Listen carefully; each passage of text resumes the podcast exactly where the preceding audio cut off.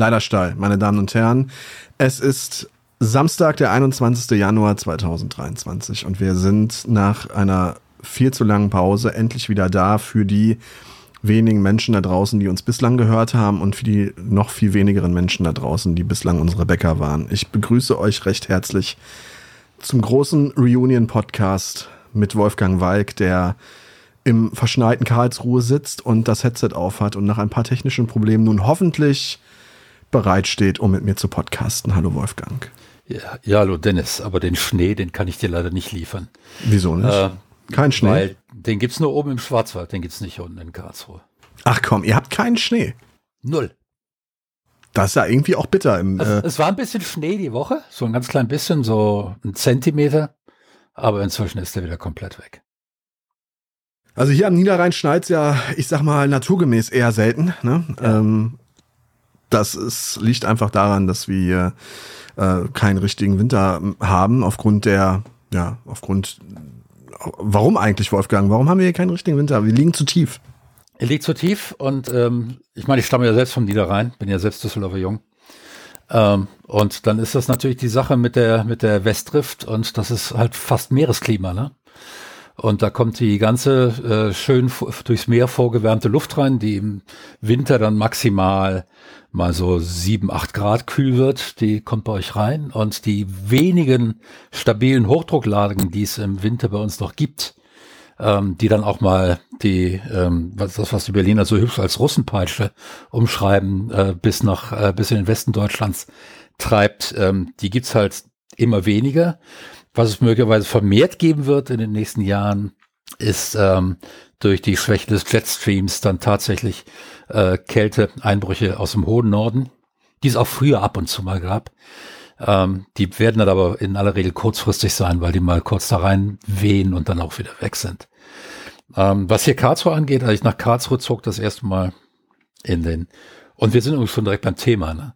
mehr oder weniger. In den, in den frühen 80er, in den frühen 80er Jahren, ja, du darfst gleich das Thema noch vorstellen, in den frühen 80er Jahren kam ich erstmal nach Karlsruhe und der erste Winter hier, der war direkt so knochenhart. Äh, also ich erinnere mich äh, an mehrere Wochen hintereinander, wo ich durch mindestens wadenhohen Schnee gestafft bin bei minus 15 Grad. Und das gibt's nicht mehr. Das ist vorbei. Those days are gone. Those days are gone. Das muss man wohl schon, genau. muss man wohl schon sagen. Vielleicht erstmal ganz kurz. Wir können ja jetzt hier nicht einfach so tun, als, wär, als hätten wir gar kein halbes Jahr Pause gehabt zwischen unseren letzten beiden Podcasts. Ja. Wir wollen uns in aller, äh, wirklich in, in aller Form dafür entschuldigen, dass ähm, wir es nicht geschafft haben, obwohl wir ja wirklich, wir haben stark begonnen, Wolfgang. Wir haben jede Woche gepodcastet, manchmal sogar mehrere Folgen am Stück produziert. Wir hatten Sonderepisoden, wir hatten illustre Gäste, der André Peschke war hier, der Jochen Gebauer. Ach, keine Ahnung. Also so viele Leute, die, ähm, die wir hier begrüßt haben in unserem Podcast. Und dann folgte einfach eine Dürreperiode, ähm, in der wir es nicht geschafft haben, uns wenigstens einmal pro Woche zu hören, zu sehen.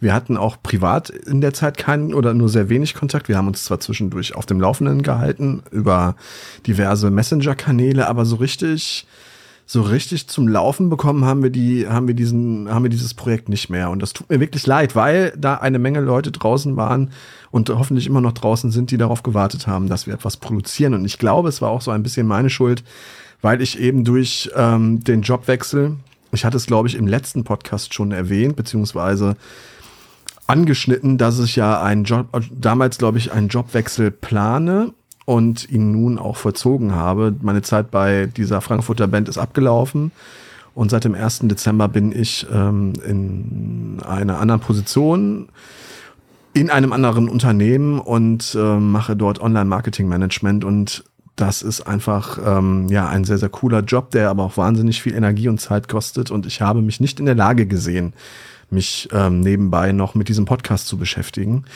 Jetzt lichtet sich ein bisschen der Nebel des äh, Neuen und ich bin bereit für diese Aufgaben und bin bereit für dieses Projekt und ich hoffe, dass wir es schaffen, uns wenigstens einmal pro Woche zusammenzusetzen, um über Themen zu sprechen, die uns beziehungsweise dir ganz besonders unter den Nägeln brennen. Das wäre mir ein Anliegen. Es hat immer großen Spaß gemacht, mit dir zu sprechen. Das ist explizit kein Versprechen, aber es ist zumindest die Ansage, eines äh, hehren Versuches, das ganze Projekt leider steil wieder in Fahrt zu bringen und ähm, ja, mal ein wenig aufs Gaspedal zu drücken, nachdem die alte Rostlaube ja jetzt hier äh, fast zum Stillstand gekommen ist. Ja, genau. Äh, speaking of which, äh, du arbeitest jetzt bei einer Firma, die namentlich sogar mit mir verwandt ist. Ähm, What? Ist das nicht diese Ho Hotelkette äh, Van der Walk? Van der, der Walk. Na gut. Äh. Ja, also der, dein, eine, deine Fähigkeit für schlechte, tieffliegende Scherze, die ist dir nach wie vor geblieben. Das erfreut mich. Ja, meine sehr. Kinder begründen, also, meine Kinder begründen damit auch immer, warum sie mich hassen. Ähm, ich kann man ja gar nicht hassen. Gar nicht wo, wo, wir, wo wir aber eben äh, äh, schon am Niederrhein waren. Ähm, Lützerath. Der, das rheinische Bergbaugebiet, mhm. äh, rheinische Kohlebergbau. War da war was? Ja so, da ist, ich meine, war was ja so ein bisschen in der Presse. Ne? Ja. Also ein bisschen in der Presse. Ähm, die Lisa Neubauer war da und Luisa, Greta, mein Freund, nicht äh, Lisa. Lu Luisa, Luisa, Entschuldigung. Und die Greta war da, Thü Thünberg. Ähm, und ähm, die Welt zu Besuch bei nicht unbedingt Freunden, ähm, aber die Welt zu Besuch bei inzwischen abgerissener Infrastruktur in Form eines Dorfes. Ähm, und ich habe mir das mal alles so ein bisschen überlegt und ich habe gelesen, was so der Stand der Dinge ist, ähm, was den Klimawandel angeht und die Kohleverstromung und wie viel Budget wir überhaupt noch haben als Deutschland, unser 1,5 Grad Ziel, das wir ja in einem international bindenden Vertrag äh, anerkannt haben, äh, dann auch einzuhalten. Und äh, im Gegensatz zu vielen Leuten ähm, in den entsprechenden Foren ist es so, dass tatsächlich so gut wie jedes Jahr, äh, Land auf diesem Planeten äh, dieses Ziel unterschrieben hat. Ähm, und die allermeisten Länder, wenn man guckt, auf dem Weg dahin weiter fortgeschritten sind als wir. Das heißt, wir sind, sind irgendwo so im unteren Mittelfeld bis Abstiegszone tatsächlich. Wenn wir uns das also angucken und dann den Polizeiansatz anschauen und vor allem auch einige Umstände des Polizeieinsatzes über die zu sprechen ist, ähm, dann bin ich der Meinung, dass es ganz erhebliche Zweifel an der Legalität des Polizeieinsatzes gibt, an der Legalität des weiteren Braunkohletagebaus in der Bundesrepublik sowieso, insgesamt und natürlich im rheinischen äh, Abbaugebiet äh, insgesamt. Und ich würde diesen ganzen äh, Konflikt und diesen ganzen Komplex gerne ein bisschen näher beleuchten und ein paar Zusammenhänge herstellen, die ich so nicht viel lese. Und ähm, vielleicht gibt es ja gute Gründe, warum ich die nicht lese. Aber dann muss man sie mir mal erklären. Ähm, also ja, du es. Also fühl dich frei. Ja, ich, äh das also, wenn wir schon eine steile These wieder brauchen, die ganze Geschichte ist eigentlich illegal. Und zwar nicht von Seiten der Blockierer, sondern die haben eigentlich das Legale getan, nämlich etwas, haben versucht, etwas Illegales zu verhindern, sondern von Seiten der Staatsgewalt, von Seiten RWE. Bitte ähm, roll das Feld doch einmal von hinten auf, Wolfgang. Also ja, ich roll jetzt das Feld von hinten auf. Also. Na warte, ich muss ganz kurz sagen, also weil du ja vorhin sagtest, ähm, Lützerath am Niederrhein und so, ich muss wirklich sagen, ich kannte dieses Dörflein überhaupt nicht. Also auch wenn's nachdem Das war auch ein ganz kleiner Weiler. Das ist ein ganz kleiner Weiler, da haben vielleicht 30 Leute gewohnt. Genau, ich habe da mal ähm, die Google Maps Recherche angestellt, ja. ist von, von meiner Haustür 40 Kilometer. Also ja. im Grunde genommen ja wirklich um die Ecke. Um die Ecke, wie ja. wir hier so schön sagen. Ja. Also räum mal das, das Feld von hinten auf, Wolfgang. Erklär uns mal, was sind die Hintergründe dieses, ja, dieser Räumung? Was sind die Hintergründe dieses Braunkohletagebaus, der dort stattfinden soll? Was möchte die RWE und was wollten die, ähm, ja, was, was wollten dort die Klimaaktivistinnen und Aktivisten eigentlich erreichen und welche Rolle spielen Politik und Polizei in der ganzen Angelegenheit? Ja, also wenn wir das Ganze historisch betrachten, sind ähm, Braun- und Steinkohle die Bodenschätze, die es in Deutschland immer reichlich gegeben hat. Die Steinkohle ist inzwischen weitestgehend unwirtschaftlich geworden im Abbau. Ähm, das Ruhrgebiet ist ja letzten Endes auch kein, da gibt es eigentlich, ich glaube, es gibt inzwischen gar keine Zeche mehr, die noch läuft. Ähm, aber der Braunkohletagebau ist sowohl in, äh, ähm, im Osten Deutschlands wie im Westen Deutschlands immer noch sehr stark. Und da reden wir eben äh, äh im Westen Deutschlands reden wir vom sogenannten rheinischen Kohle. Äh, äh, Braunkohlegebiet, wo gigantische Braunkohle existiert nur oberirdisch. Sie ist nicht durch hohen Druck zur Steinkohle geworden. Das heißt, sie liegt sehr dicht unter der Oberfläche und wird dann also mit diesen gigantischen Schaufelbaggern, die inzwischen jeder gesehen haben dürfte, abgegraben. Und dazu muss natürlich alles, was oben drüber steht, muss weg. Und wir reden jetzt hier also nicht irgendwie von einem Gebiet von sieben, acht Fußballfeldern, sondern wir reden hier von einem Gebiet von vielen Quadratkilometern. Ich glaube, in Deutschland sind insgesamt 1800 Quadratkilometer ähm, Fläche äh, vom Braunkohletagebau betroffen. 1800 Quadratkilometer. So. Das Problem das wir jetzt haben. Also an diesem Braunkohletage, an dieser Braunkohle und der Steinkohle ähm, hat sich dann auch die Industrialisierung der Welt festgemacht, insbesondere auch Deutschlands. Ähm, Deutschland hat auch sehr viel seine Kohle exportieren können. Die Energiesicherheit war natürlich vor allen Dingen in Zeiten, als rundherum Deutschland noch feindes, äh, vor allen Dingen feindes Land war, eine wichtige Angelegenheit. Insofern ist da wahrscheinlich auch irgendwo eine gewisse emotionale Verbundenheit noch, äh, zumindest in der älteren Generation da. Und diese Braunkohle wird also weiter abgebaggert ähm, und wird auch weiter verfeuert. Steinkohle wird heutzutage importiert. Wir haben also nach wie vor Kraftwerke, die Braunkohle und äh, Steinkohle verfeuern.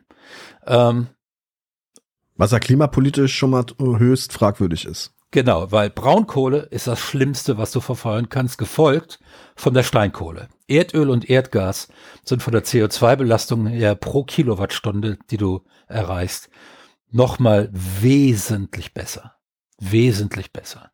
Dazu kommt, dass du ein äh, Gas- oder, oder Erdölkraftwerk auf 60, 70 Prozent ähm, Energieeffizienz bekommst. Braunkohle, selbst die modernsten Kraftwerke schaffen 45 ähm, Prozent. Das heißt, für jede Kilowattstunde musst du da mehr äh, Zeug verbrennen. Äh, signifikant mehr. Es ist also wirklich das Allerschlimmste, was es gibt fürs Klima.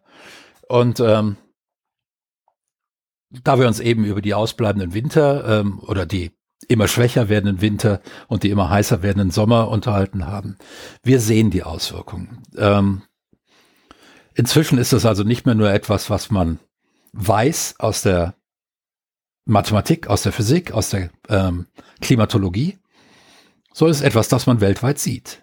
Ähm, das ist etwas, das man in Deutschland sieht. Das ist etwas, was wir täglich in den Nachrichten sehen. Das ist etwas, das Bundestagswahlen entscheidet. Ähm, ich denke, ohne die A-Flut ähm, und ohne den fatalen Aussetzer von Laschet äh, dort vor Ort, als er Witzchen gerissen hat im Hintergrund, wäre wahrscheinlich Olaf Scholz heute nicht Bundeskanzler. Wir sehen also, der Klimawandel ist real und hat Folgen. Ähm, die meisten dieser Folgen, die allermeisten sind fatal und grausam, vor allem für die Menschen in den Gebieten der Erde, die, wenn wir das nicht auf 1,5 Grad beschränken, ihre Lebensgrundlage vollständig verlieren werden und mhm. zur Flucht gezwungen werden. Mhm. Und das ist je nachdem, wie stark es, es, es uns nicht gelingt, dem Einheit zu gebieten, werden also bis zu zwei Milliarden Menschen an Orten leben, die durch die Klimakatastrophe unbewohnbar werden. Ähm, dazu kommen die vielen, vielen Menschen in Küstenstädten, die sich irgendwas einfallen lassen werden, wenn der Meeresspiegel um mehrere Meter steigt. Das ist zwar jetzt eine langfristige Sache, das passiert nicht bis 2040, 2050, dass der so steigt. Da lässt sich also äh, langfristig, aber es ist natürlich etwas, das enorme Kosten ver äh, verursachen wird äh, eine Stadt auf Stelzen zu stellen oder weiter ins Hinterland zu, äh, zu verlegen komplett, ist halt eine super teure Sache. Aber wie gesagt, bis zu zwei Milliarden Menschen werden vollständig ihre Lebensgrundlagen verlieren. Wenn diese zwei Milliarden Menschen, und zwar bis 2050, 2060 dann, wenn diese Menschen sich innerhalb dieser doch relativ, wir reden hier von einer Generation, innerhalb dieser einen Generation auf die Flucht machen, können wir uns ausrechnen, dass von den Zivilisationsgrundlagen, die wir haben, das heißt, ein funks halbwegs funktionierender Gesellschaftsvertrag, ähm, demokratische Strukturen und so weiter nicht allzu viel übrig bleiben wird.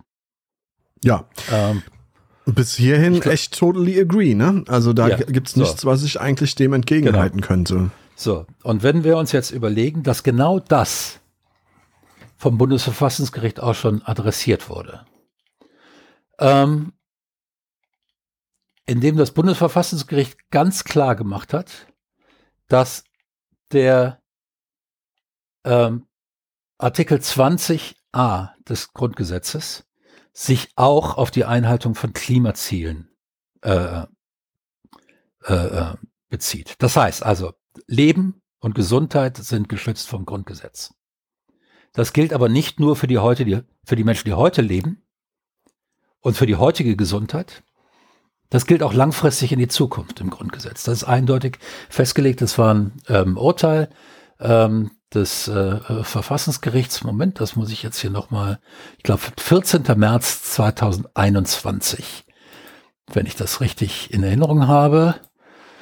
Ähm, durch meinen kleinen Systemausfall eben sind mir alle offenen Fenster kaputt gegangen. Deshalb weiß ich das jetzt gerade nicht. Ich muss noch mal kurz nachschauen, aber das geht schnell. Ähm, 24. März was. So. Und da wurde eindeutig festgelegt, und das Bundesverfassungsgericht hat das auch nochmal in Leitsätze gefasst. Ähm, so, der Schutz des Lebens und der körperlichen Unversehrtheit nach Artikel 2 Absatz 2 Satz 1 Grundgesetz schließt den Schutz vor Beeinträchtigung grundrechtlicher Schutzgüter durch Umweltbelastungen ein. Das heißt, der Schutz vor Umweltbelastung ist eingeschlossen, gleich von wem und durch welche Umstände sie drohen.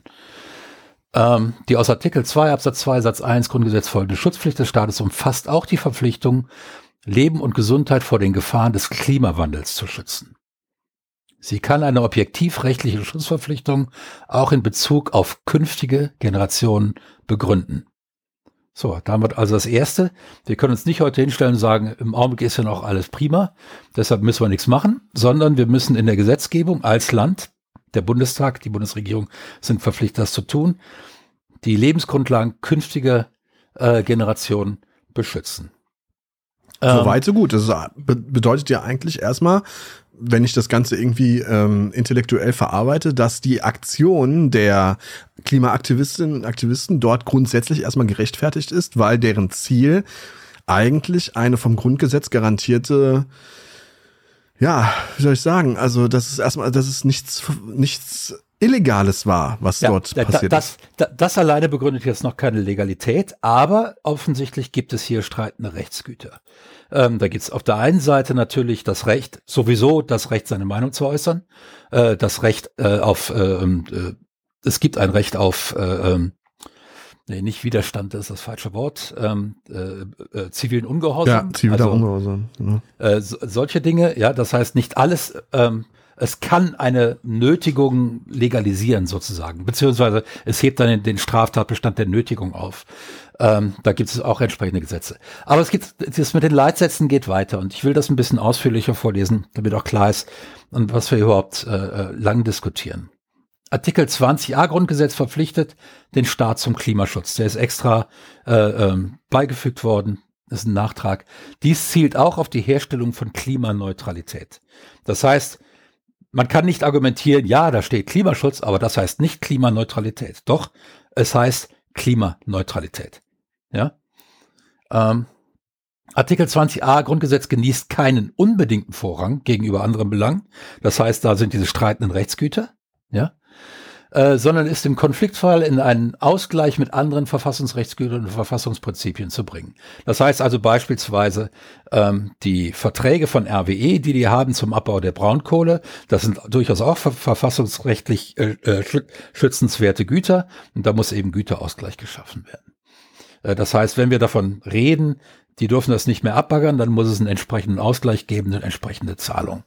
Ähm, Dabei nimmt das relative Gewicht des Klimaschutzgebots, steht aber jetzt noch in demselben, äh, derselben, derselben Leitsatz, in der Abwägung bei fortschreitendem Klimawandel weiter zu. Das heißt, die Priorität Klimaschutz steigt gegenüber anderen Rechtsgütern. Ja, laut Bundesverfassungsgericht. Es geht weiter. Besteht wissenschaftliche Ungewissenheit über umweltrelevante Ursachenzusammenhänge, schließt sie durch Artikel 20a Grundgesetz äh, dem Gesetzgeber auch zugunsten künftiger Generationen aufgegebene besondere Sch Sorgfaltspflicht ein, bereits belastbare Hinweise auf die Möglichkeit gravierender oder irreversibler Beeinträchtigung zu berücksichtigen. Das heißt, wir brauchen keinen wasserdichten Beweis. Wenn, wie jetzt, 99,8 Prozent aller Klimatologen aller Menschen, die sich mit dem Thema ernsthaft äh, äh, äh, beschäftigt sind, der gleichen Meinung sind, nämlich dass der menschgemachte Klimawandel entsprechende Folgen hat, dann ist das lang und schmutzig ausreichend, um die Bundesregierung zu verpflichten, zu handeln. Und sie hat ja auch gehandelt. Kommen wir noch zu. Als Klimaschutzgebot hat Artikel 20 a Grundgesetz eine internationale Dimension. Der nationale Klimaschutzverpflichtung steht nicht entgegen, nicht, dass der globale Charakter von Klima- und Erderwärmung eine Lösung der Probleme des Klimawandels durch einen Staat allein ausschließt. Das schlägt also allen diesen Fuzis das Argument aus der Hand, die sagen, Deutschland allein kann das ja eh nicht machen. Und nochmal, wie gesagt, Deutschland ist, wenn man sich anguckt, wie das in den letzten Jahren gelaufen ist, im unteren Mittelfeld beziehungsweise in der Abstiegszone äh, beim Klimaschutz. Ja, also das Argument, äh, die anderen China und so weiter, China tut deutlich mehr im Verhältnis. Ist das so? Also das sind zum Beispiel ja, auch äh, Fakten, die mir ja. noch nicht bekannt waren. Ne? Ja. Also ja, ja, doch, doch. Äh, äh, es gibt ein Buch, Autor habe ich jetzt äh, vergessen, Titel weiß ich aber noch. Der Weltuntergang fällt aus. Da sind äh, lauter belastbare Zahlen drin äh, dazu. Tatsache ist, dass Deutschland, Deutschland war mal relativ weit vorne. Dann kam leider Merkel an die Regierung. Und damit wurde der Klimaschutz in Deutschland abgeblasen. Okay. Ähm, das Klimaschutzgebot verlangt vom Staat international ausgerichtetes Handeln zum globalen Schutz des Klimas. Und das heißt, wir müssen unseren Einfluss in der Welt geltend machen, auch in der Welt das Klima zu schützen. Dazu sind wir verpflichtet, ist unsere Bundesregierung verpflichtet. Ähm, und verpflichtet, im Rahmen internationaler Abstimmung auf Klimaschutz hinzuwirken. Der Staat kann sich seiner Verantwortung nicht durch den Hinweis auf die Treibhausgasemissionen in anderen Staaten entziehen. Das Argument hat, ist also hier mal höchstrichterlich äh, ähm, erledigt. So, D der Leitsätze. In Wahrnehmung seines Konkretisierungsauftrags und seiner Konkretisierungsprärogative das bedeutet eigentlich nichts anderes als, es reicht nicht, wenn der Staat sagt, wir schützen das Klima, sondern er muss tatsächlich was tun. Ganz konkret. Hat der Gesetzgeber das Klimaschutzziel des Artikel 20a GG äh, Grundgesetz aktuell verfassungsrechtlich zulässig dahingehend bestimmt, dass der Anstieg der globalen Durchschnittstemperatur auf deutlich unter zwei Grad und möglichst auf 1,5 Grad gegenüber dem vorindustriellen Niveau zu begrenzen ist. Das heißt, grundgesetzlich durchs Verfassungsgericht ist festgelegt, es muss deutlich unter zwei Grad als Ziel angenommen werden. Das heißt, 1,9 geht nicht. Und 1,8 wahrscheinlich auch nicht. Wir müssen also mindestens mal bei 1,75 landen. Ja, und dann möglichst dicht an 1,5 oder sogar unter 1,5. Wir kommen hinterher zu, wie es da aussieht. Ähm, Artikel 20a Grundgesetz ist eine justiziable Rechtsnorm, die den politischen Prozess zugunsten ökologischer Belange auch mit Blick auf die künftigen Generationen binden soll. Das heißt, hier wird eigentlich nur festgestellt, das ist nicht irgend so ein äh, äh Pusteblumenartikel, der da im Grundgesetz steht, sondern der hat konkrete politische Wirkung. Ja? Die Vereinbarkeit, ach ja, dann Leitsatz Nummer drei, die Vereinbarkeit mit Artikel 20a Grundgesetz ist Voraussetzung für die verfassungsrechtliche Rechtfertigung staatlicher Eingriffe in die, äh, äh, in die Grundrechte. Ja, das heißt, wenn ein Grundrecht eingeschränkt wird, aufgrund Artikel 20 AGG, dann muss das auch mit diesem Artikel 20 äh, äh, vereinbar sein. Das ist auch wieder so ein juristisches Prinzip. Ich kann so nicht sagen, ja, wegen Klimaschutz äh, verpflichten wir jetzt jeden Kohleofen zu installieren. Das geht nicht, weil das wäre unvereinbar mit Artikel 20 AGG und ein Eingriff in Freiheitsrecht. Nummer vier, das Grundgesetz verpflichtet unter bestimmten Voraussetzungen zur Sicherung grundgerechtschützter geschützter Freiheit über die Zeit und zur verhältnismäßigen Verteilung von Freiheitschancen über die Generationen. Das heißt, ihr seid verpflichtet, auch für künftige Generationen zu garantieren, dass dieselben Freiheitsrechte, die jetzt gelten, auch dann noch gelten können. Subjektivrechtlich schützen die Grundrechte als intertemporale, also über die Zeit hinweg wirksame Freiheitssicherung vor einer einseitigen Verlagerung der durch Artikel 20 AGG aufgegebenen Treibhausgasminderungslast in die Zukunft. Bedeutet, ihr könnt nicht jetzt fleißig Gas, äh, äh, äh, Treibhausgas in die Luft blasen und dann irgendwann sagen, jetzt war es zu viel und jetzt muss die nächste Generation alles auf einen Schlag einsparen. Ganz kurz ja. noch eben zu dem Punkt davor, weil du ja sagtest, ja. dass sozusagen auch noch gewährleistet sein muss, dass künftige Generationen die gleichen Freiheitsrechte genießen können wie die jetzige oder unsere oder die Generation vor ja. uns. Das ist ja meines Wissens nach auch exakt das, was zum Beispiel Luisa Neubauer in ihren Interviews immer wieder sozusagen anprangert, dass es, wenn es so weitergeht, sozusagen gar nicht gewährleistet sein kann, dass künftige Generationen die gleichen hey. Freiheitsrechte, wie wir sie jetzt kennen, genießen können, weil aufgrund der dort wahrscheinlich dann vorherrschenden Klimanotstände es zu drastischen Freiheitseinschränkungen kommen wird, wenn ja, wir jetzt genau. nicht äh, maßgeblich etwas ändern. Also sozusagen, man, muss, man müsste jetzt, das ist glaube ich Ihr Anliegen, ähm, Freiheitsrechte ein wenig beschneiden, um sie äh, für die Zukunft garantieren zu können.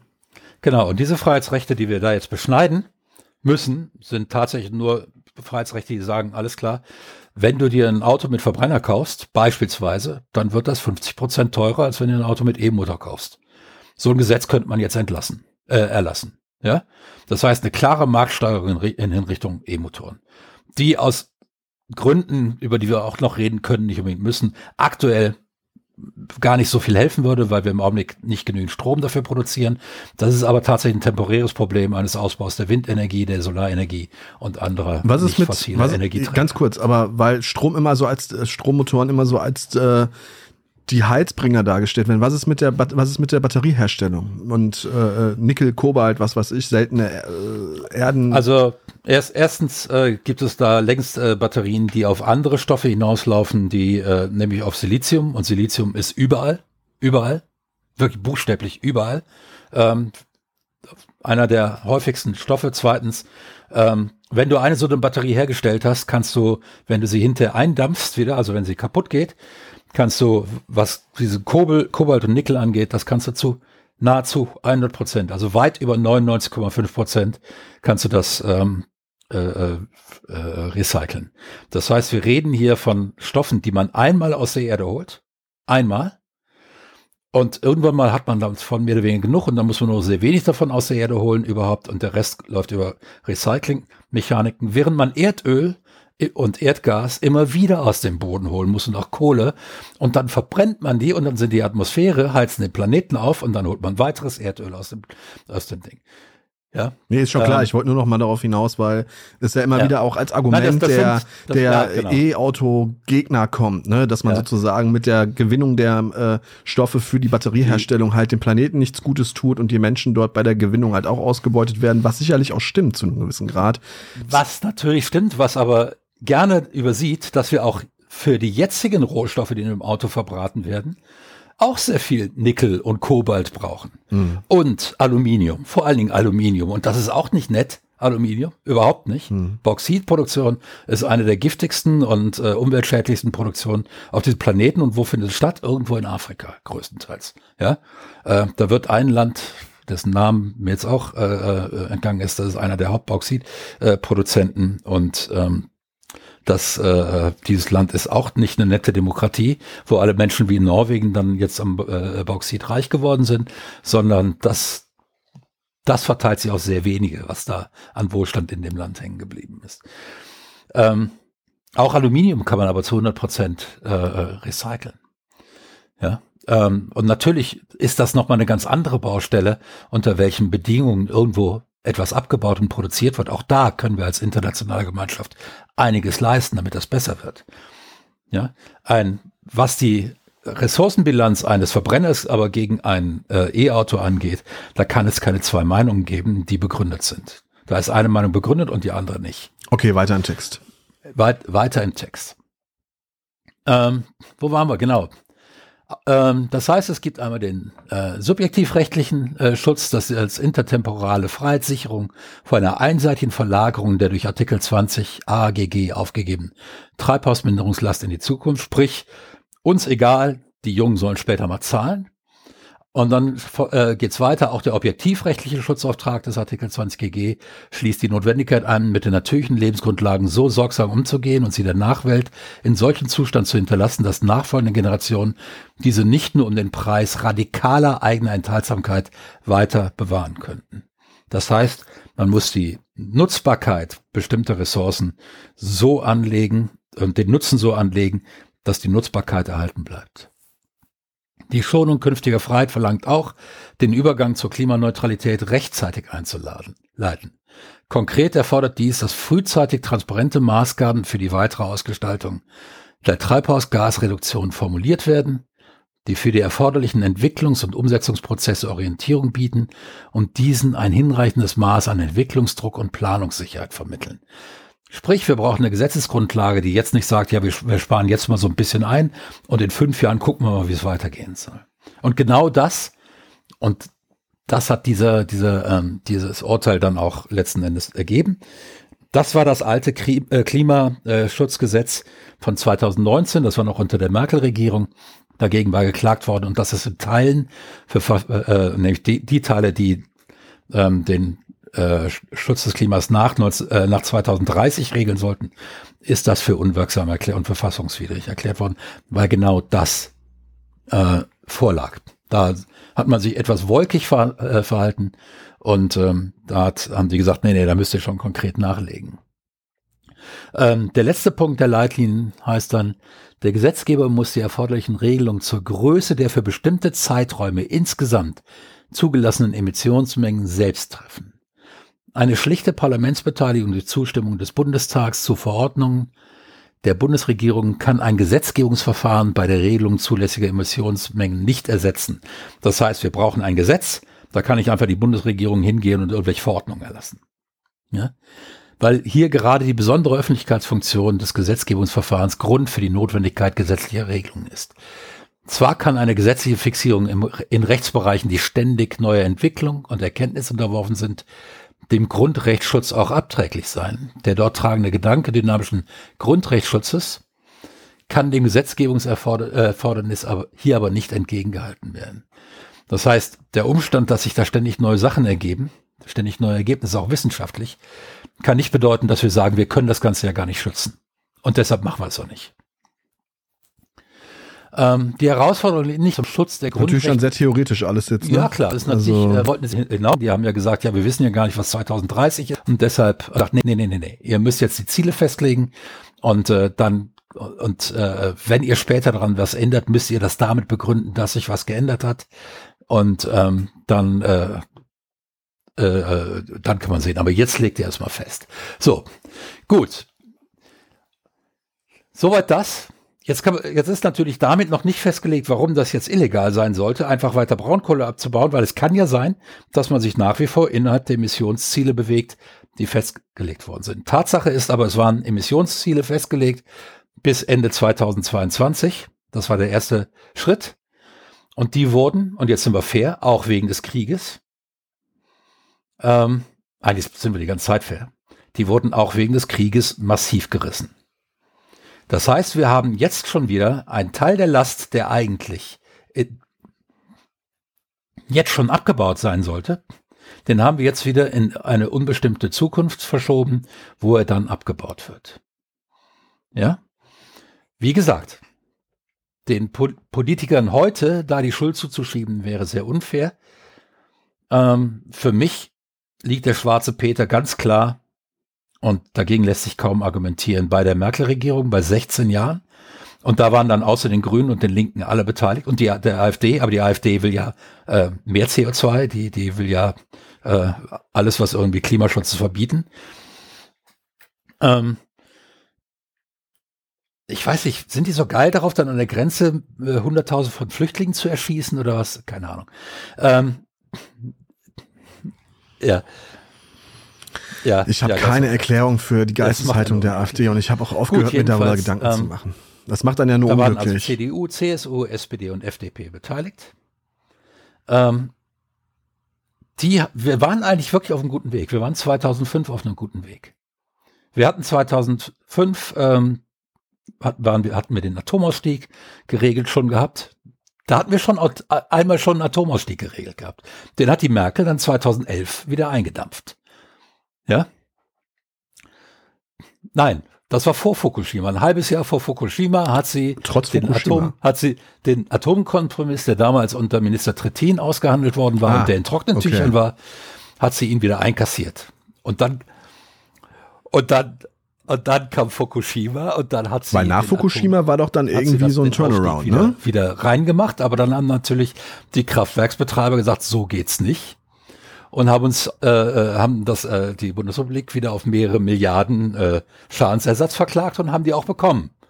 Ja, das heißt, diese dieser halbjährliche, dieser sechsmonatige Ausflug der Merkel-Regierung, wo sie mal kurz wieder auf Atomkraft setzen wollten, hat unser Land mehrere Milliarden Euro gekostet. Für nichts. Dafür, dass jetzt immer noch, wir, wir wären 2021 aus der Atomkraft draußen gewesen. Ganz geregelt. Völlig normal. Alles war geregelt. Die Industrie hatte zugestimmt. Alle hatten zugestimmt. Das war Gesetz. Das war durch den Bundesrat durch. Das war, alle hatten zugestimmt. War völlig Wie grün ist eigentlich die Atomenergie? Also wenn man jetzt mal äh, sozusagen die atomaren Gefahren außen vor lässt, was man natürlich nicht kann, das ist mir schon klar, man kann diese Gefahren nicht außen vor lassen, dafür sind die zu, sind die einem, dem Prozess der äh, Energiegewinnung da wahrscheinlich zu inhärentes Problem. Aber ich sag mal, wie grün ist denn ansonsten die Gewinnung der Energie durch Atomkraft? Das ist ein anderes Thema. Ich weiß nicht, ob wir das jetzt wirklich aufmachen sollen, das Fass. Also ich, ich sag nur ein paar, ganz paar Schlagworte. Das Zeug strahlt weit über 100.000 Jahre so stark, dass Menschen nicht in die Nähe kommen sollten äh, 100.000 Jahre, da waren wir noch tief in der Steinzeit und waren den Neandertalern noch nicht begegnet.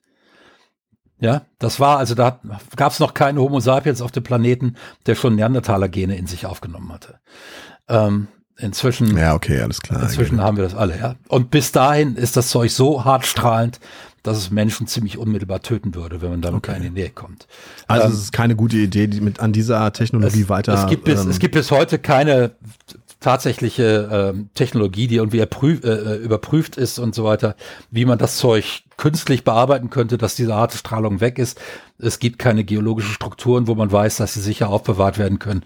Es gibt schon gar keine Behältnisse, die wir er erstellen können, in denen das sicher aufbewahrt werden kann. Ähm, dazu ab, Uran, weißt du, wer der größte Uranproduzent des Planeten ist, mit weitem Abstand? Und wo das meiste Uran herkommt? I don't know. Frag mal Herrn Putin. Okay, gut, ich hätte es mir denken können. Ja. ja. Und dann hatten wir die Sache mit dem Kühlwasser bei steigenden, äh, bei steigenden Temperaturen. Äh, in Frankreich sind relativ viele Atomkraftwerke ab, abgeschaltet worden, jetzt weil Kühlwasser fehlte. Ähm, und äh, das kann dann auch noch sehr gefährlich werden. Wir sehen jetzt auch, was bei Kriegs, in Kriegsszenarien passiert. Da laufen wir die ganze Zeit auf der Rasierklinge mit einem weiteren. Das ist ja wirklicher Wahnsinn, ne? dass da Krieg geführt ja. wird an, an ich, Orten, wo, keine Ahnung, eine Luftlinie ja. wahrscheinlich ein Kilometer oder weniger ein. Atomkraftwerk steht. Also 1977, 78 haben sie uns vorgerechnet, dass äh, bei sämtlichen Atomkraftwerken der Welt maximal alle 10.000 Jahre mal ein Atomkraftwerk in die Luft geht. Ähm, 1979 ist das erste in die Luft gegangen, 1986 äh, das zweite und Fukushima 2012 war das dritte.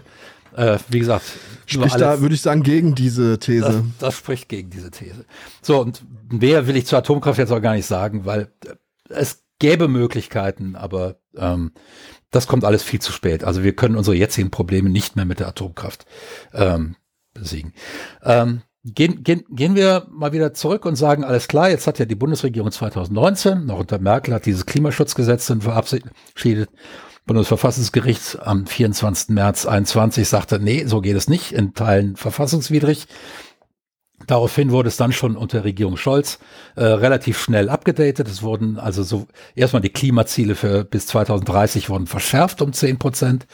Und dann wurden auch die ähm, bis zum kompletten Ausstieg aus der, also bis zur Klimaneutralität 2045 wurden die Ziele festgelegt.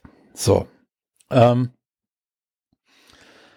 ich habe nirgendwo eine Zahl gefunden, wo wir dann landen, bei welchem Prozent der Klima und ob wir irgendwie unser Budget damit tatsächlich, und da, da ist mir leider die Zeit ein bisschen ausgegangen zum Recherchieren.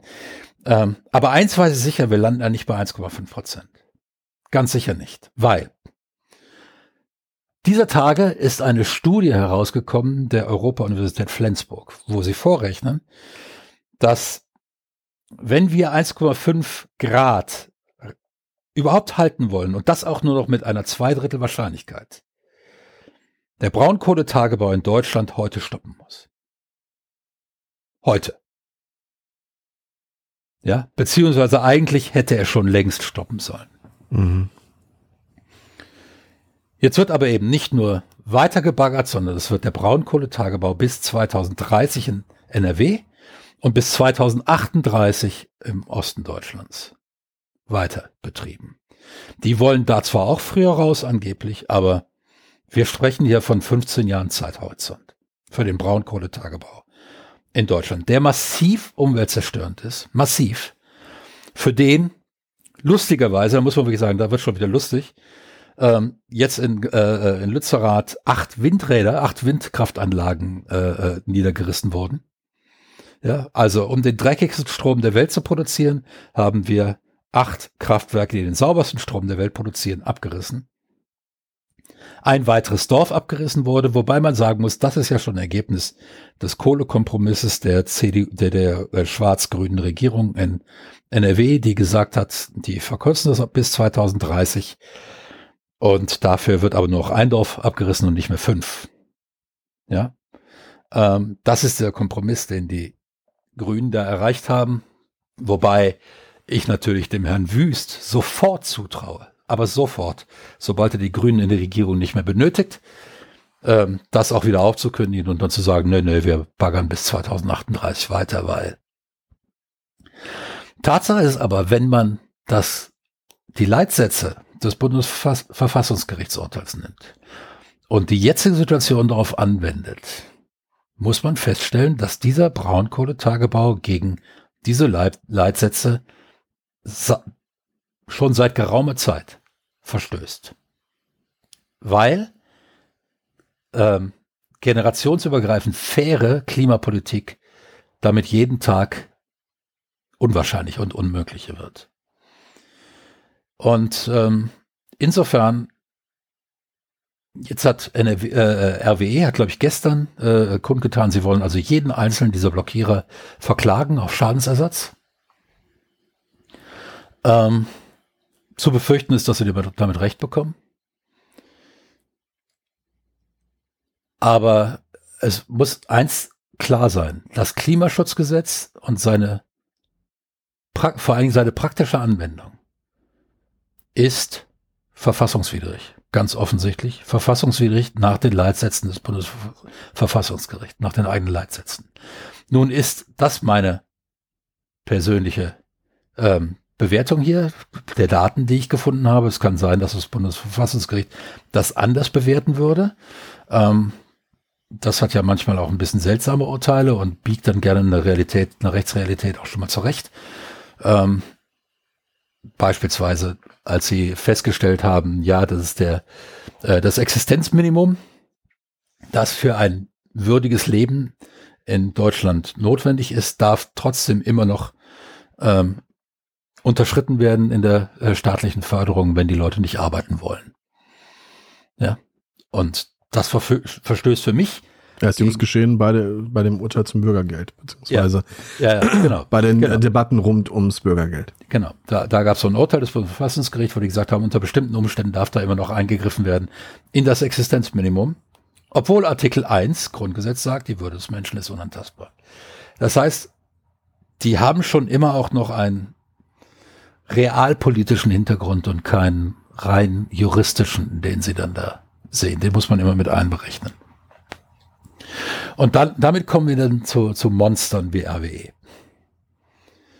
Und dem, was da passiert ist und was für mich den Polizeiansatz, ähm, sagen wir mal so, ähm, an einer bestimmten Stelle hat mein Faschismusalarm wieder zugeschlagen. Nicht, dass ich glaube, dass Deutschland auf dem Weg in einen Faschismus ist, das glaube ich nicht. Aber wir hatten ja mal diese 14 Kennzeichen des Faschismus, die sind wir ja mal in zwei Sendungen durchgegangen.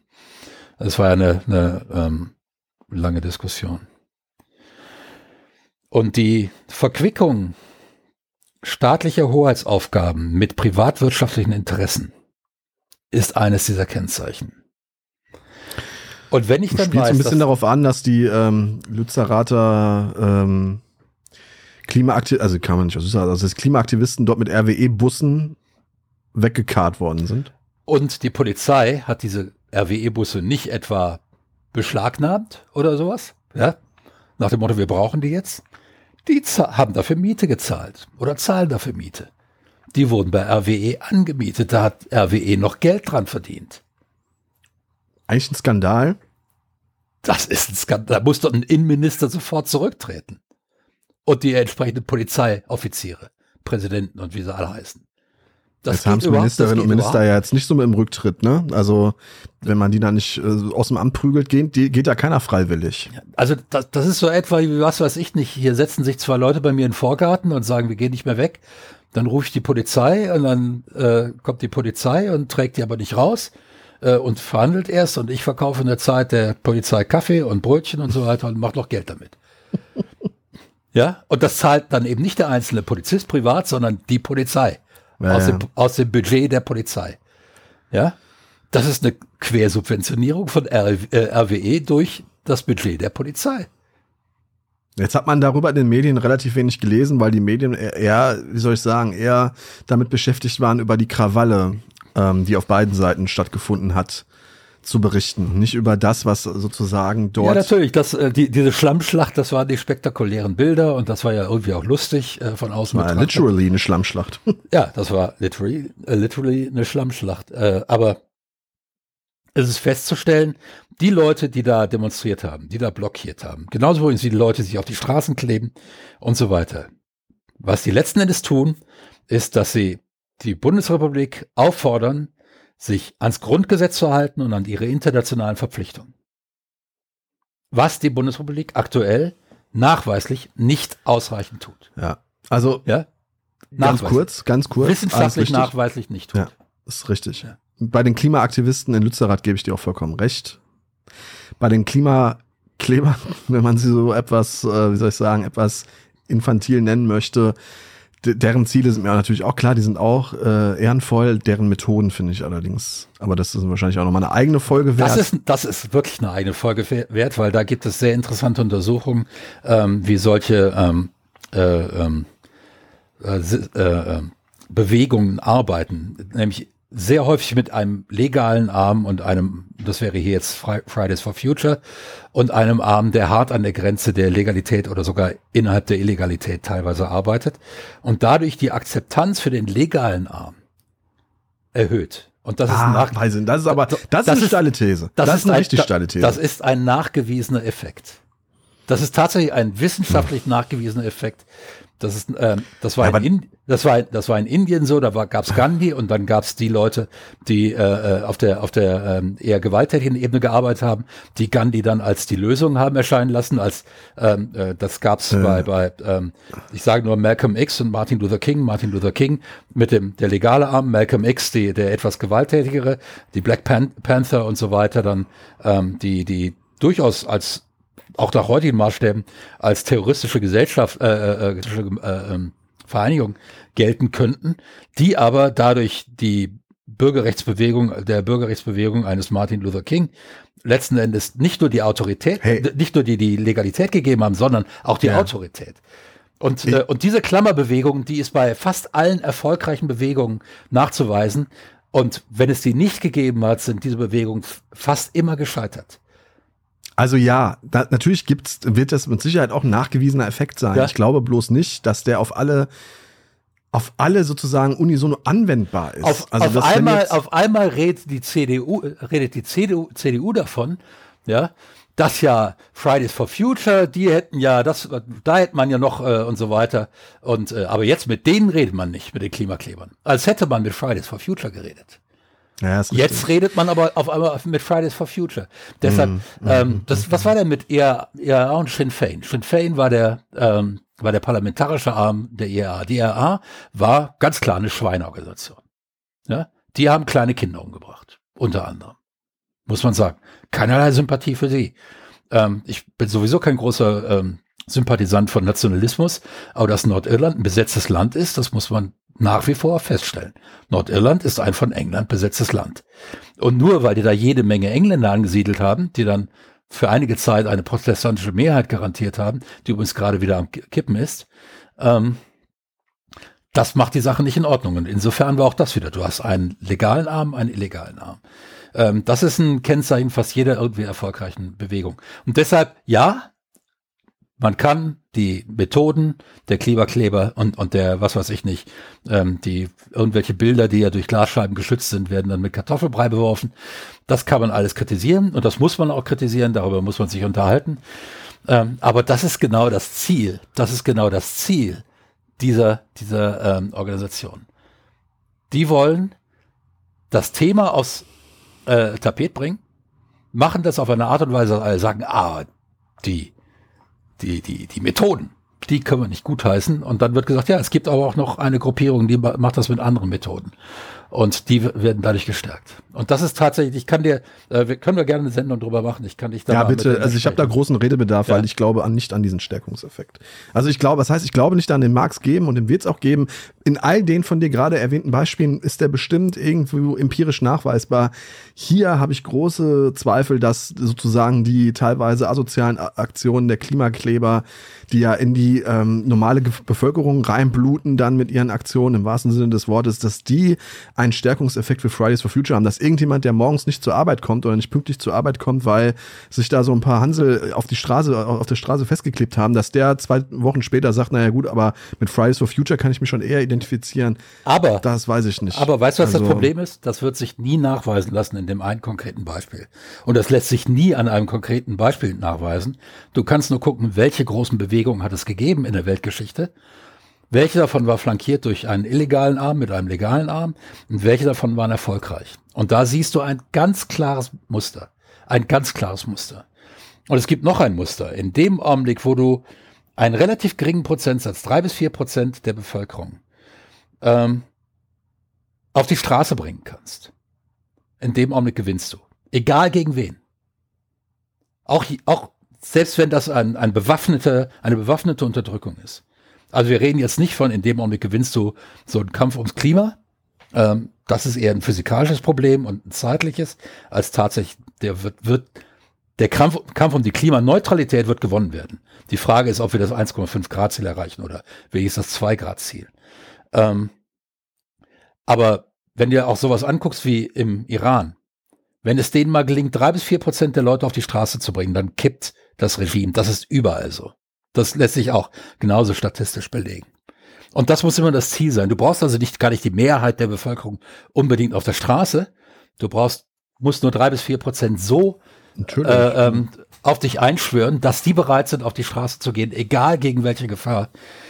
Und dann durch entsprechende Effekte, dann hast du auch den Rückhalt in der Bevölkerung, um das ganze Ding zu kippen, immer. Ich fand ja Fridays for Future bei, immer super bei, sympathisch. Bei Fridays noch, for Future war es natürlich, war natürlich stark, da waren ja teilweise ein, zwei Millionen auf der Straße. Ja, ja klar. Und das sind ja schon, zwei Millionen sind drei Prozent, dreieinhalb Prozent äh, der Deutschen oder der Bevölkerung in Deutschland, so muss man es ja formulieren. Ähm, wir, die werden das gewinnen. Es ist keine Frage mehr, ob wir Klimaneutralität erreichen. Wir müssen das erreichen und wir werden es erreichen und wir werden es viel mehr dadurch erreichen, durch einen anderen Effekt erreichen als die Gesetzgebung. Der andere Effekt ist nämlich, dass Kohle inzwischen super teuer ist. Und Öl und Gas. Und weißt du, was das billigste überhaupt ist? Wind. Und danach kommt Sonne. Und danach kommt Wasserkraft. Alles grüne Energie. Wirklich grüne mhm. Energie. Ja? und wir reden hier nicht von, äh, von, von Wasserstoff. Wasserstoff ist kein, keine Energieform. Wasserstoff ist ein Energieträger, ein Speicher. Das heißt, wenn wir Wasserstoff machen, ähm, und das ist aus mehreren Gründen problematisch, die ich kürzlich in einem sehr interessanten Video, äh, wissenschaftlichen Video gesehen habe. Es gibt dann verschiedene Formen des Wasserstoffs, hängt von der Energieform ab aus der Wasserstoff gemacht wird. Selbst wenn man ihn aus grünen Strom macht, ist es sehr aufwendig und braucht sehr viele andere Ressourcen noch und ist eigentlich keine gute Idee. Es wäre besser, wenn wir andere Energiespeicherformen fänden als ausgerechnet Wasserstoff. Ähm, aber Tatsache ist, wir äh, kommen nicht darum herum, dass wir sagen, es, und, und, und das wird passieren durch Marktkräfte und deshalb wird das wahrscheinlich schneller passieren als 2045, dass, die, dass das Ganze ähm, erfunden wird. Und es wird immer gesagt, ja, wir haben keine Speicherform. Doch, wir haben Speicherform. Und Batterien sind eine sehr gute Speicherform. Wenn wir die deutsche Autoflotte jetzt, ich glaube, 60 Millionen Pkw, durch, wenn wir drei Viertel davon durch E-Autos ersetzen und die alle mit Batterien aufladen, was glaubst du, wie lange die deutschen Haushalte damit mit Strom versorgt werden können? Alle deutschen Haushalte.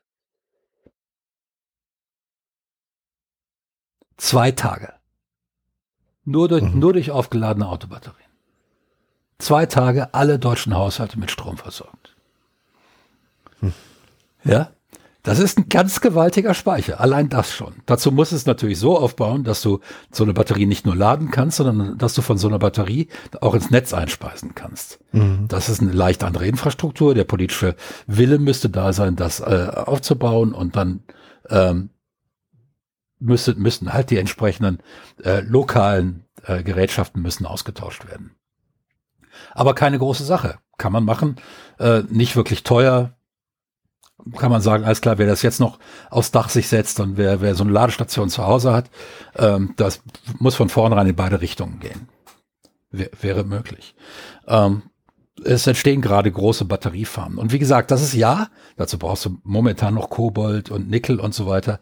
Aber erstens, zwei Drittel davon werden inzwischen in Australien äh, äh, geschürft unter äh, menschenrechtlich deutlich besseren und auch arbeitsrechtlich deutlich besseren Bedingungen. Ähm, zweitens arbeiten sie gerade an Siliziumbatterien und anderen sehr einfachen Batterien, die, die sehr einfach zu bestücken werden.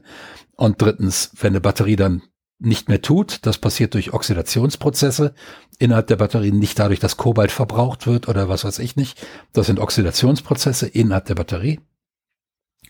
Ähm, du kannst das dann wieder reduzieren und dann kannst du 99,99 Prozent des Kobalts und des Nickels und was da drin ist, kannst du dann wieder äh, verwenden. Du musst also irgendwann mal bist du dabei und hast dann so viele Batterien in der Welt rumstehen, dass du sagst, jetzt brauchen wir nicht mehr so viel Kobalt und Nickel.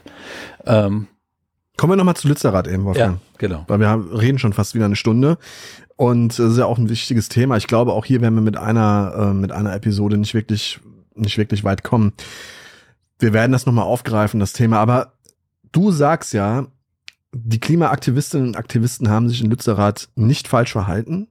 Beziehungsweise, ob sie sich falsch verhalten haben, steht nochmal auf einem anderen Blatt. Aber das grundsätzlich erstmal, die, die Besetzung dieses Dorfes war grundrechtlich gerechtfertigt. Absolut, Grundgesetz. absolut. Und da erwarte ich übrigens auch, also wenn, wenn da dann tatsächlich Schadensersatzforderung gegen den einzelnen Besetzer kommt, da erwarte ich dann, dass das bis vor das Bundesverfassungsgericht geht und da abgeschmettert wird. Oder sogar schon im Bundesgerichtshof, weil der Bundesgerichtshof sagt, nee, das ist äh, Absolut, das ist notwendig und das ist wichtig und äh, das ist, ähm, das wäre auch eine eigentlich ein Bruch existierender Rechtsprechung, wenn dem dann erstinstanzlich, zweitinstanzlich kann ich das noch sehen, dass irgendwelche eher konservativ denkenden Richter da sagen, nee, nee, RWE hat da ein Anrecht auf Schadensersatz. Ich denke, wenn du keine Gewalttat begangen hast, wenn du nicht mit Knüppel auf einen Polizist losgegangen bist oder wie auch immer, ähm, in dem Augenblick bist du wahrscheinlich auf der sicheren Seite. Wenn du den langen Atem hast, ich gehe davon aus, dass da entsprechende mhm. finanzielle Rückhalte da sind. Äh, die sind ja inzwischen alle organisiert und gehen solche Prozesse dann an.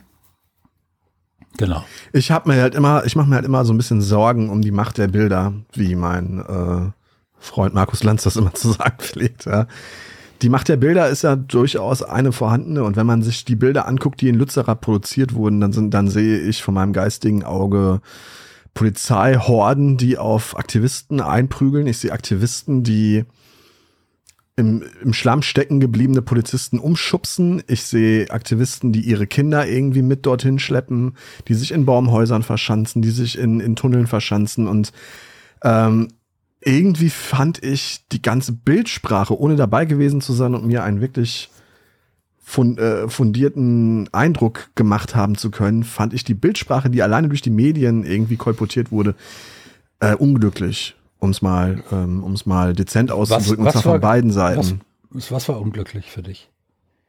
Naja, also dass es mir am Ende dann wieder weniger um das eigentliche Thema ging, dort in den ganzen Medienberichten, die ich zumindestens gelesen habe und ähm, habe das durchaus interessiert verfolgt, sondern halt vielmehr wieder um die Eskalation der Gewalt dort, ne? um, um ein ewiges Gegeneinander, um Polizisten, die Greta Thunberg irgendwie auf, äh, davontragen, um, ähm, um Aktivisten, die sich einkesseln lassen, um Polizisten, die den Schlagstock vielleicht etwas zu ähm, freudig irgendwie benutzen. Also ich fand das ein, ein, einfach ein einziges.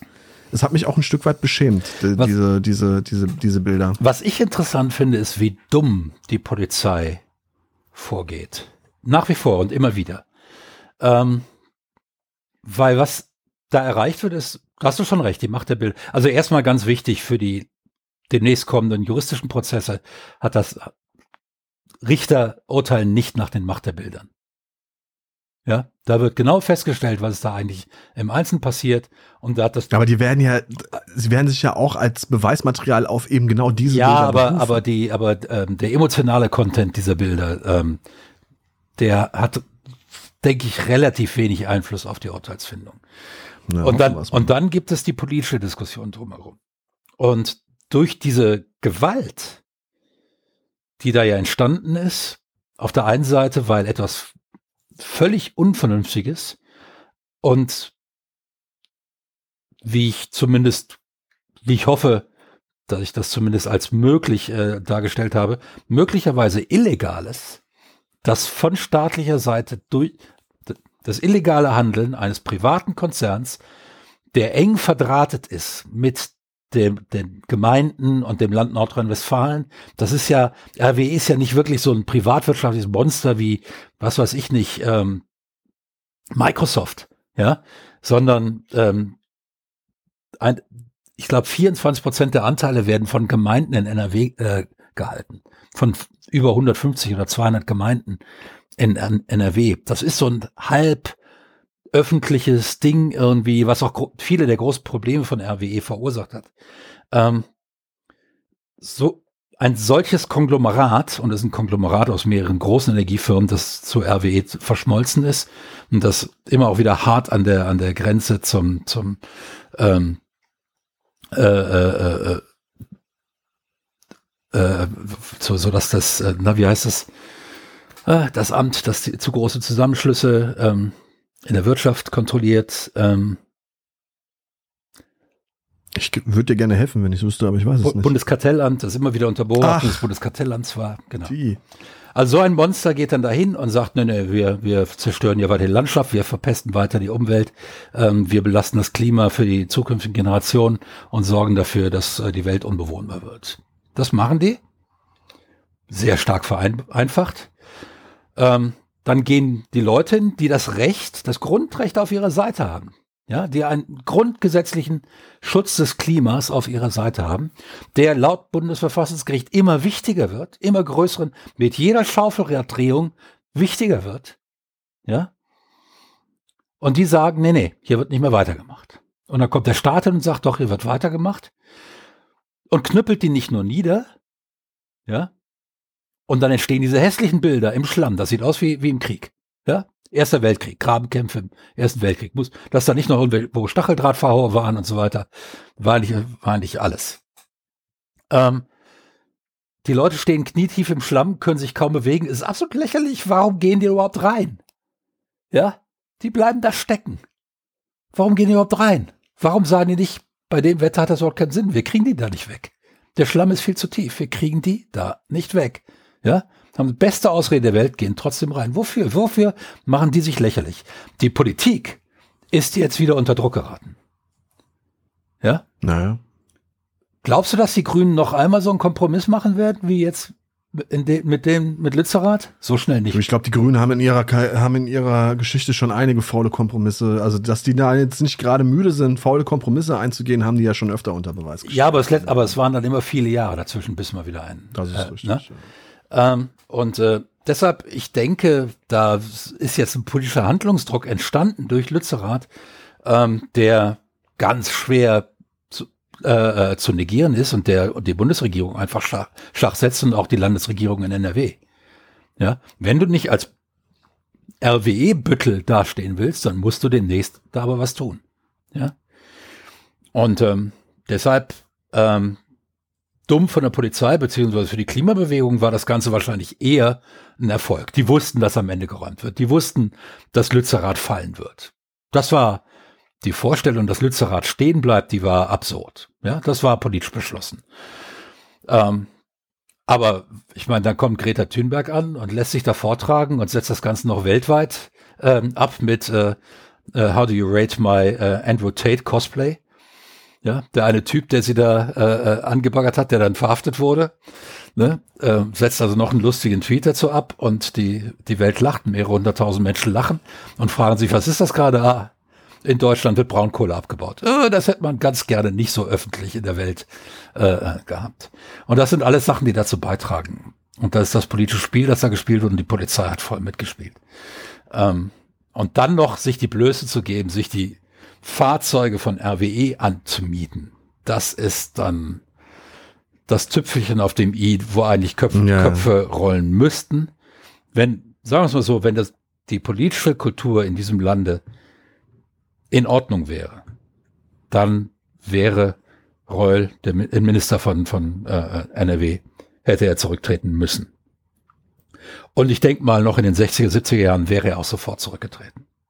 Das wäre gar nicht mhm. gegangen. Ähm, in meiner Jugend noch waren die Gründe, um als Politiker rückzutreten. Da lachen die heute drüber. Das kommt oft nicht mal mehr in der Zeitung. Ja, das ist, du findest es nicht mehr. Nirgendwo auch das jetzt. Du findest es nicht mehr. Ähm, Willy Brandt ist zurückgetreten, weil die DDR einen Spion ins Kanzleramt eingeschleust hatte und ähm, der BND den nicht sofort identifiziert hatte und der dann da saß. Was konnte Willy Brandt dafür? Nichts. Der ja. ist als Kanzler sofort zurückgetreten, als das bekannt war. Das sind eigentlich die Standards, die man einhalten muss. Das ist eine gesunde politische Kultur. Ja, aber die ist verschütt gegangen. Also die ist weg. Im Laufe. Die ist nicht mehr vorhanden. Ja, genau. Man hat ja auch gesehen, wie lange Frau Lamprecht gebraucht hat, um Konsequenzen zu ziehen. Ja, wo, wobei die ja eigentlich gar nichts gemacht hat, was tatsächlich irgendwie ein Rücktrittsgrund ist. Also mal abgesehen davon, dass sie möglicherweise nicht sehr kompetent ist, das kann ich ja nach der Zeit jetzt auch gar nicht, ich bin jetzt auch kein Verteidigungsspezialist, ähm, sie hat öffentlich sicher eine unglückliche äh, Figur gemacht, aber wie sie fachlich war, keine Ahnung. Ich, Na gut, das können wir natürlich beide Ich habe keine Ahnung. Und ich wüsste jetzt nichts. Ich meine, ja, das Video sah natürlich scheiße aus. Aber ähm, ich meine, wir alle sehen mal scheiße aus in dem Video.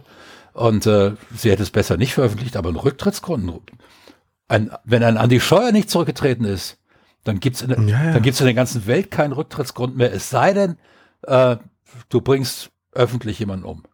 Und selbst dann nicht. Ich meine, Trump hat ja gesagt, Trump hat ja selbst gesagt, nö, ich kann öffentlich einen erschießen. Muss, verliere ich immer noch keinen. Ja, ist so. Und Andi Scheuer, Andi Scheuer ist nicht zurückgetreten.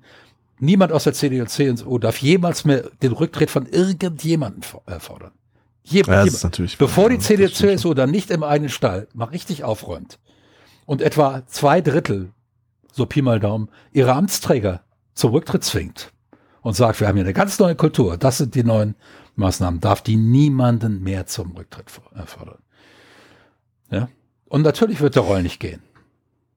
Nee, nee, nee, das glaube ich auch nicht. Ne? Das glaube ich auch nicht, dass der geht. Fordert, das, fordert äh, ja auch niemand. Nee, habe ich auch nicht gelesen. Ja, ne? Und das ist, ja, das ist einer der Gründe auch, warum wir unsere, Kultur, unsere Kultur so ist. Die Leute treten nicht mehr zurück, wenn es eigentlich zwingend geboten wäre. Und ähm, das ist schade. Das ist schade. Dadurch entsteht so viel weniger Druck auf die Politiker, sich anständig zu verhalten. Und ähm, sie können eigentlich alles machen. Ja, gut. Nee, Lützerath ist äh, in mehrfacher Hinsicht für mich ein äh, Fanal gewesen, Fanal für das Ende einer, ähm, und es ist das Ende. Der letzte große Akt des Widerstandes einer völlig äh, veralteten, schädlichen, widerwärtigen Energiepolitik. Äh, weitere Sachen werden sie nicht du groß durchsetzen können. Die, die Industrie will den Kampf nicht mehr. Die weiß auch längst, dass das viel zu teuer ist. Die werden auch nicht bis 2030 Kohl, auch, auch im Osten nicht bis 2000, glaube ich nicht. Nicht, nicht im nennenswerten Maße, weil das ist viel zu teuer. Ähm, wir werden zubauen müssen, viel, sehr zubauen müssen an Wind- und Solarenergie. Ähm, es gab dann ja jetzt auch ein Update, also dieses geforderte äh, Änderungen des Gesetzes ist dann ja eben passiert, schon 2021 im Mai. Das ging dann relativ zügig. Auch da ist nicht alles umgesetzt worden, äh, von dem wir gewollt hätten, dass es umgesetzt worden ist. Jetzt hat es aber eben durch den Krieg in der Ukraine auch nochmal einen Schub gegeben, auch nochmal Rückenwind für erneuerbare Energieträger, den Ausbau erneuerbarer Energieträger. Wir werden sehr bald an den Punkt kommen, dass wir dann parallel dazu unsere Batterieinfrastruktur ausbauen müssen. Ähm, das wird kommen, da wird es große Batteriepacks geben, die entstehen teilweise schon. Ähm, ich glaube, dass der Marktdruck das am, am Ende entscheiden wird. Und das, ähm, aber Lützerath ist so, das ist wirklich so nach, nee, wir setzen jetzt doch mal auf Dinosaurier. Mhm. Weil die werden, also die, die, die, vor, die werden das Rennen machen. Vergiss die Säugetiere, mhm. wir setzen auf die Dinosaurier. Zwei Dinosaurier verabschieden sich aus diesem Podcast. Ja. Äh, das war eine große Freude. Ähm, ich weiß nicht, welcher Saurier wär, wärst du, wenn du einer wärst, Wolfgang? Ein Tyrannosaurus? Nein. Nee, nee, ich glaube, es gab, es gab diesen einen, der, der, der sah so ein bisschen aus wie eine Schildkröte mit einer fetten Keule hinten dran. ja, ähm, äh, wie, wie hieß der noch? Äh, du, ich weiß nicht. Weiß ich auch nicht. Also ich wusste, als Kind wusste ich das mal. Also der, der, das war so, so hat unglaublich Pan Körperpanzer und Hintenschwanz mit einer gigantischen Keule dran. Und das, das, das wäre so, so mein Ding. Dann, dann kommt der Tyrannosaurus, versucht durch meinen Panzer zu beißen, gelingt ihm natürlich nicht und dann, mhm. und dann äh, äh, komme ich mit meinem Schweif, mit meinem keulenbewehrten Schweif und äh, hau dem den Schädel ein. Ich glaube, das, das, das wäre so ich. Oder, oder ein Triceratops. Triceratops ist auch cool. Ja. Jetzt hast du mir natürlich durch den Anhang mit dem Triceratops jeglichen, jegliche Schwanzwitz äh, wie soll ich sagen, das, hast mir das wollte ich. zerstört. Das, das, das habe ich gemerkt. ja. Und ich habe ja auch Schweif gesagt und nicht Schwanz. Ja, ja, ja nee, das finde ich gut. Ähm, es hat großen Spaß gemacht, Wolfgang. Wir, Aber Moment, wer wärst du denn? Was wärst du für ein Saurier? du, also irgendwas Anmutiges, aber trotzdem Brachiales. Also etwas mit etwas weniger, äh, also ich finde... Fleischfresser oder Pflanzenfresser? Ja, schon eher Fleisch, denke ich. Ja, schon eher Fleisch. Schon eher Fleisch. Ich meine, wenn es nicht ganz so groß geht, da gab es Moment, ich. Ja! Oh, das, Wolfgang. Das schneiden wir aber raus. Das hat aber, das hat man aber bis nach Castro Brauxel gehört. Denke ich auch. Das hat geklippt, das sehe ich ja gerade. Das hat bis nach Lützerath hat das gescheppert. Das hat, das hat richtig geklippt. Das hat, äh, nee, dann wäre das so Velociraptor. Ja, da, wobei die ja, die Sender sollen ja sehr intelligent sein, ne? das die, passt dann ja wieder. Die, die, waren, die waren sehr intelligent, haben im Rudel gejagt, machen wir ja auch, wir beide. Und genau. ähm, waren aber nicht so groß, waren nicht so brachial. Die passt auch. Ne? Ja. Also ich bin ja ein kleiner Mann, äh, ein, ein Schrumpfgermane. Ja. Mit gerade mal eins, weiß ich nicht, 66 oder 67, das ist schon wirklich klein. Aber ich habe nichts, womit ich äh, ähm, das in irgendeiner Art und Weise kompensieren müsste. Also das äh, ist ja eigentlich, also ich habe meine, meine, wie soll ich sagen, meine kleine Statur, die ja durchaus gedrungen ist, habe ich äh, akzeptiert und bin damit eigentlich happy und äh, gut. Also wir, also ich rede schon wieder und so, muss, und so muss das ja auch sein. Also ein kleiner, genau ein so kleiner gedrungener Velociraptor und ein Tri Triceratops. Alles klar. Beim, äh, hast du eigentlich schon, äh, hast du schon eine Idee, über was wir das beim nächsten Mal sprechen, Wolfgang? Ja, wir, wir können natürlich beispielsweise über äh, Vor- und Nachteil der Kernkraft reden. Ah, das oder ist, das ist so, so, trocken. Ja, oder wir nehmen eben äh, irgendwelche Dinge, die ähm, ich habe noch ein richtiges Aufregerthema, ja, mach, über das ich eigentlich, weil es einfach auch so noch ein bisschen aktuell ist, ja? gerne reden würde, ist die Silvesternacht. Ja, da brennt's mir auch ein bisschen ja? unter den Nägeln, mhm. ähm, weil äh, da gibt's das ein oder andere, was ich besprechen wollen würde, den ein oder anderen medialen Auftritt eines nicht ganz unpopulären Politikers, äh, den ich gerne noch mal sozusagen mit dir besprechen wollen würde, ja. inwiefern Friedrich Merz vielleicht mit seinem Ausdruck der kleinen Paschas sich zu weit aus dem Fenster gelehnt hat oder vielleicht möglicherweise recht hat. Ui, ja, also das äh, darf man durchaus besprechen. Also da, Warte, deine Einschätzung behältst du bitte jetzt ja, erstmal für dich. Genau, ich, ich, ich möchte an der Stelle nur die Sensation ankündigen, dass ich da an der Stelle wahrscheinlich dann mal mit einer FDP-Politikerin argumentieren werde. Mit Frau Agnes Zimmermann-Strack heißt Strack Zimmermann, ja. Genau. Strack Zimmermann, genau. ja. Die hat ja sensationell, hat die heute, war das heute? Gestern, glaube ich, ja. Oder gestern in den äh, Tagesthemen äh, ähm, nochmal den ähm, Kanzler düpiert. Also es war wirklich großes Kino, muss man sagen. Ja. Also ganz, ganz, ganz, ganz großes Kino. Ich mag die Frau. Nee, also das würde ich gerne in der nächsten Folge besprechen. Ja, Und, lass das tun. Ähm, lass das tun. Genau. Allen zwei bedanke ich mich ja. für euch da draußen, die ihr uns nach ähm, zwei Monaten Pause äh, die Treue gehalten habt. Ne? Im November haben wir das letzte Mal gepodcastet und da hatten wir dann schon wieder drei Monate Pause, bevor es davor weiter äh, äh, das letzte Mal gepodcastet wurde. Insofern vielen Dank für eure Aufmerksamkeit. Wir geloben Besserung. Ähm, ich habe es allerdings jetzt mir hinter die Ohren geschrieben, nicht den Mund zu voll zu nehmen und schon irgendwas anzukündigen, was dann vielleicht niemals das Licht der Welt erblicken wird. Insofern bleibt es jetzt erstmal dabei, dass wir uns Freitag wiederhören. Ja. Ähm, und dann podcasten und dass wir diese Folge dann ähm, ja genauso veröffentlichen werden wie diese auch. Ich mehr, ich muss wieder reinkommen. Der Gesprächsfluss ist noch nicht ganz so optimal wie sonst. Wolfgang, vielen Dank ja. für deine Zeit, ich für deine Thesen. Ich bedanke mich und das, das nächste Mal bist du mehr dran, weil es dann ja mehr deine steile These, ne? dass die Leute auch mit. Ja, genau, die steile These muss ich tatsächlich noch, ähm, Ja. äh, muss ich noch herausarbeiten, aber es gibt viel Besch- Gesprächsbedarf zu dieser Silvesternacht, die ja doch Machen wir gerne. ein wenig Spuren hinterlassen Okay. hat. So, einen schönen Abend euch da draußen. Bis bald. auch. Bis dann. Ciao. Schatz, ich bin neu verliebt. Was? Da drüben. Das ist er. Aber das ist ein Auto. Ja, eben. Mit ihm habe ich alles richtig gemacht. Wunschauto einfach kaufen, verkaufen oder leasen. Bei Autoscout24. Alles richtig gemacht.